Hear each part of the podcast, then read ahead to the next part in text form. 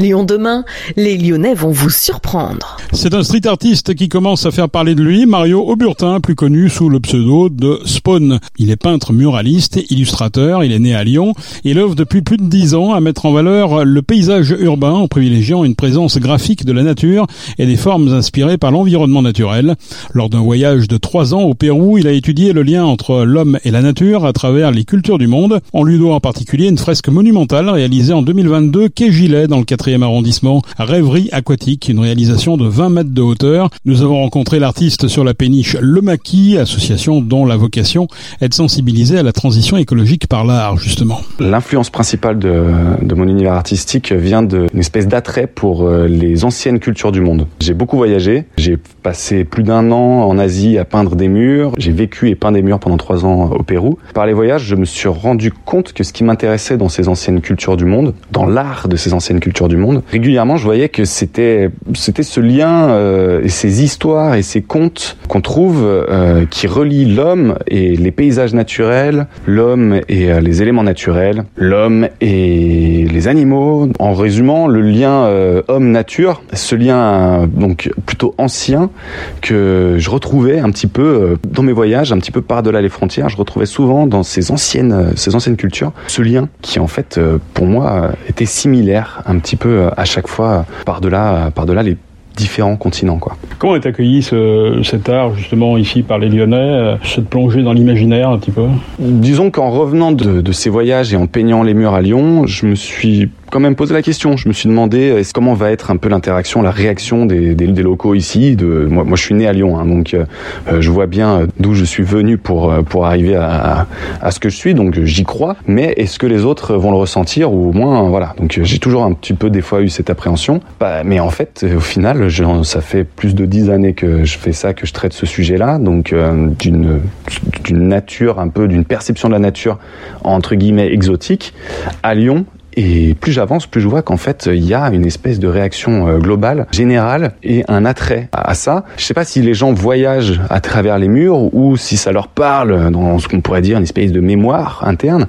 Mais euh, l'être humain a passé dans l'existence de l'humanité, on a passé plus de temps dans le milieu naturel qu'en ville. Donc euh, de revenir et de balancer sur les murs des, euh, une, imagerie végétale naturelle avec cette, euh, on va dire, cette saveur euh, des arts premiers, j'ai souvent des réactions assez sincères et émotives, quoi. Je ressens de l'émotion, les gens, que ce soit par les couleurs ou la thématique. Je ressens une espèce de besoin un peu de, de, de, de ça, parce que, bon, voilà, déjà, la thématique est sympa, certes.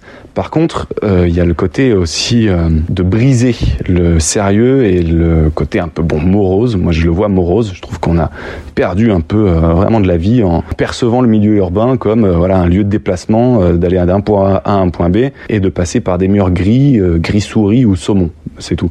Donc il y a une espèce de, cassure par le mur peint. Plus j'avance, plus je vois que par les interactions avec les gens, je me dis ben voilà, je vais continuer parce que ça a de l'effet et c'est positif. Moi, j'y vois, du positif. On va dire bien accueilli et euh, en, encore en évolution, encore en réflexion, parce qu'à chaque fois, j'ai des interactions différentes. Les gens me disent des fois que voilà, ça fait du bien et qu'ils me disent putain, on en a besoin quoi, de couleurs et de et de cette imagerie euh, simple, végétale. Il y a quelque chose qui concerne tout le monde. Ce que j'explique des fois, c'est que voilà, il y a un moment où quand tu parles de nature, en fait, euh, t'as pas, c'est pas un sujet compliqué à appréhender. C'est quelque chose qui concerne tout le monde. Donc les gens peuvent rentrer facilement dans l'univers et, facilement se, laisser aller. Mon objectif, c'est d'essayer de faire des espèces de portes de respiration pour pouvoir se détendre l'espace d'un instant quand on chemine en ville. Comment, comment ça se traduit euh, cet imaginaire que tu portes sur les, sur les murs? Est-ce que tu peux nous décrire un petit peu tes peintures parce qu'on est en radio? Cet attrait un peu pour les anciennes cultures, je me suis rendu compte que pour moi, bon, j'aimais beaucoup ces légendes-là euh, liées, à, très anciennes, hein, liées à un monde ancien, presque un passé un peu tribal des fois en Indonésie,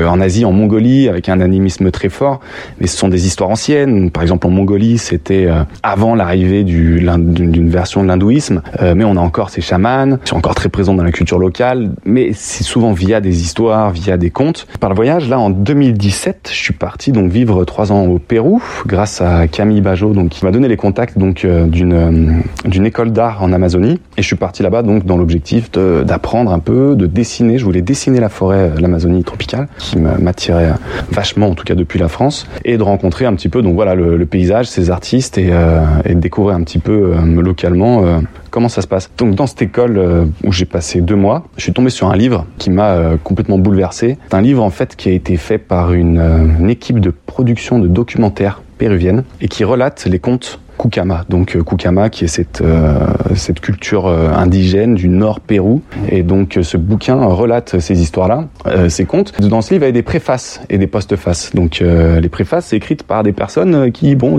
ça m'a étonné de voir Naomi Klein faire la préface. Je sais pas, Naomi Klein, donc une écrivaine, faire la préface de ce bouquin et qui explique en fait l'importance et on va dire bah, presque l'obligation un peu d'essayer de, de, sauvegarder ces pensées-là, ces, ces, autres visions du monde en fait, de, de sauvegarder parce qu'en fait c'est en danger d'extinction. Euh, la langue locale euh, est en danger d'extinction et elle est le support de ces histoires-là. Et ensuite j'ai été bouleversé par les contes eux-mêmes dans les histoires de manière très simple. On t'explique qu'il euh, n'y a pas de frontières, quoi. Je veux dire, il n'y a pas de nature, il n'y a pas d'écologie, il n'y a pas de séparation.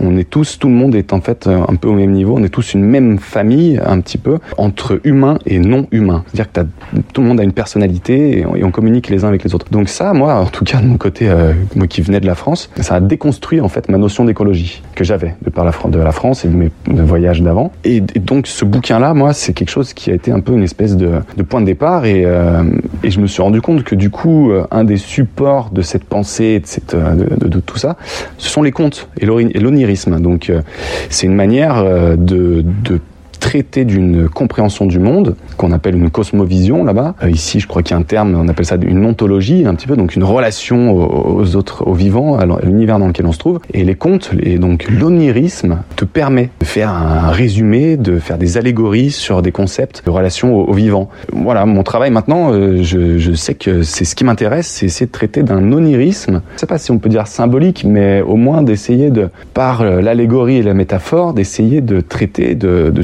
voilà, d'un sujet de relation à, notre propre place dans le cosmos. Voilà, un onirisme euh, monumental, c'est ce que j'essaye de faire, donc par le mur peint assez grand, c'est-à-dire presque essayer de faire rêver les gens en grand, c'est-à-dire que quand tu fais des choses de grande taille, tu as quelque chose d'imposant. Et si en plus tu rajoutes euh, un peu de surréaliste ou de l'onirisme, et donc une espèce de pseudo-conte ou des histoires symboliques, il y a quelque chose où je vois que bon, il y a une, euh, une réaction assez intéressante, quoi, de, de réinventer un, un, monde, réinventer des histoires et tout ça avec une espèce une envie au moins de, vie. Quoi. Et si on veut voir une de tes réalisations, ça se passe à Quai-Gilet, au 40 Quai-Gilet précisément? Ça, c'est la dernière réalisation que j'ai faite euh, à Lyon, enfin de grande taille, euh, ouais, 20 mètres de haut, euh, en bas des S, au 40 Quai-Gilet, sur les quais. Ce mur-là, donc, il a été fait par une espèce de un projet de muralisation en fait de quatre murs dans le quatrième arrondissement, orchestré, organisé par une association qui s'appelle Mur 69. Donc ils avaient fait un appel à candidature, un appel à projet. Euh, ils, avaient, ils avaient réussi à trouver donc quatre espaces et sur ces quatre espaces, ils avaient proposé proposé une muralisation sur le thème des quatre éléments. J'ai fait trois propositions, une proposition pour le feu, une proposition pour la terre, une proposition pour l'eau. Euh, celle de l'eau, c'était pour moi la meilleure proposition pour moi. Enfin voilà, si je trouvais que c'était la plus sophistiquée. Après avoir passé trois ans au Pérou sur cette thématique-là, avoir euh, fait des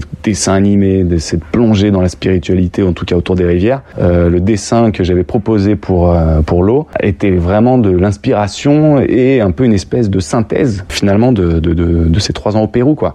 Donc il avait quelque chose de solide, de sens, il avait un sens. Et donc il y a eu un vote autour de ces des propositions que les artistes ont fait. A priori, donc la proposition que j'avais faite pour l'eau a eu 39 sur 40 de résultats. Donc on est parti là-dessus. Et au final, bon, voilà, c'est plutôt rigolo de, de une page de bande dessinée euh, de 20 mètres de haut sur les quais de euh, avec une espèce donc de une version un peu syncrétique, on va dire, de, de croyance autour de l'eau. On, on, y voit une espèce de déesse, une déesse, une ou une personnification de la nature qui est à moitié immergée de l'eau, qui sort de la surface. Donc en fait, la surface c'est juste au-dessous de ses yeux, c'est-à-dire que la moitié de son visage est au-dessous. Essayer de garder un mystère, de dire qu'il y a plusieurs niveaux, surface et subaquatique, donc sous la surface. Ça c'est complètement une notion de hum, spiritualité d'Amazonique. Donc ce personnage est à moitié immergé et donc sa chevelure s'envole comme si en fait à la surface, elle était encore dans l'eau, comme s'il y avait encore une surface au-dessus, plusieurs strates, quoi, plusieurs niveaux. Et donc dans sa chevelure, qui est faite de plantes euh, aquatiques, il y a un poisson qui s'en mêle. Donc on a un petit peu euh, on a du non humain, du humain, tous mélangés, avec cette espèce de côté mystérieux de sous la surface, avec un regard profond euh, qui, qui, qui essaye de, de, de choper la vue. Voilà, c'est du mystère, de l'onirisme et de la couleur. C'est euh, ça, c'est l'objectif. Et ce qui est intéressant, c'est que bon, j'ai eu des, des, retours. Il y a des gens qui me disent que qui voient une espèce de vision de Bouddha, d'autres qui me parlent de déesse grecque. Chacun un petit peu sa son sa réaction. Et voilà, c'était un chouette projet, quoi. Et pour conclure, il y a aussi un prolongement en vidéo à ton travail? Ouais, alors du coup, euh, j'ai fait aussi un peu de.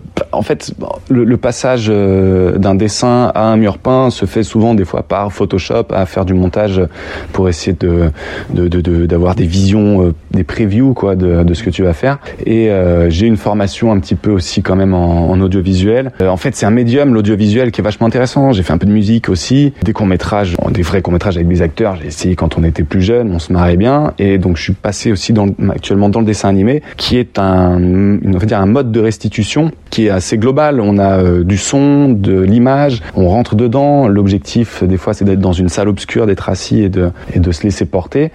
Et surtout, donc voilà, au Pérou, euh, pendant ces trois ans, j'ai pas fait que des murs peints. J'ai fait aussi trois courts métrages d'animation qui sont tous en lien avec euh, les contes d'Amazonie, dont le premier court métrage qu'on a présenté au Festival international de Annecy en 2019, qui a gagné un prix de meilleur film d'animation, un festival qui s'appelle Présence autochtone au Canada, donc peint par les locaux sur les contes locaux. Cette importance en fait de multiplier les modes de restitution euh, sur une pensée, mais ensuite, je veux dire, il y a une espèce de satisfaction de voir que le sujet parle à tout le monde, On est autant les anciens que les jeunes sur que ce soit nature et les contes. Donc euh, que ce soit le mur peint ou le, dessin animé, voilà, le sujet, euh, la thématique en tout cas, euh, voilà, c'est quelque chose qu'il faut multiplier. Ça peut être en bande dessinée, en musique ou, peu, importe. Les modes de restitution, c'est une manière de cultiver quoi, de, cultiver cette pensée. Et pour avoir une démarche globalement respectueuse de l'environnement, Spawn réalise toutes ses fresques avec une peinture acrylique à l'eau, au pinceau et en évitant l'utilisation de spray.